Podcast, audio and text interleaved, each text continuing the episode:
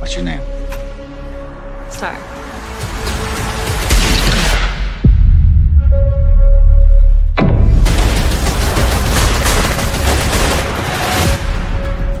We need to talk to you about the four dead girls. You ever seen these girls before? My suspect? That's yours, right? The lighter that was found at the crime scene. We got motive, we got access. Cops wanted to confirm you're on your way to see me last night. The bald one. He thought I'd be all bent about you flirting with those poor girls. Why don't you tell me who you think's involved? I had nothing to do with it.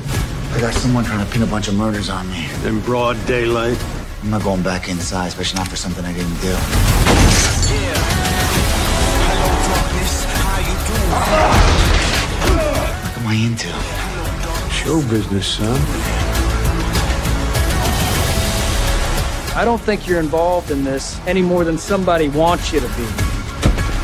That source I told you about when she was abducted. I told you to be ready.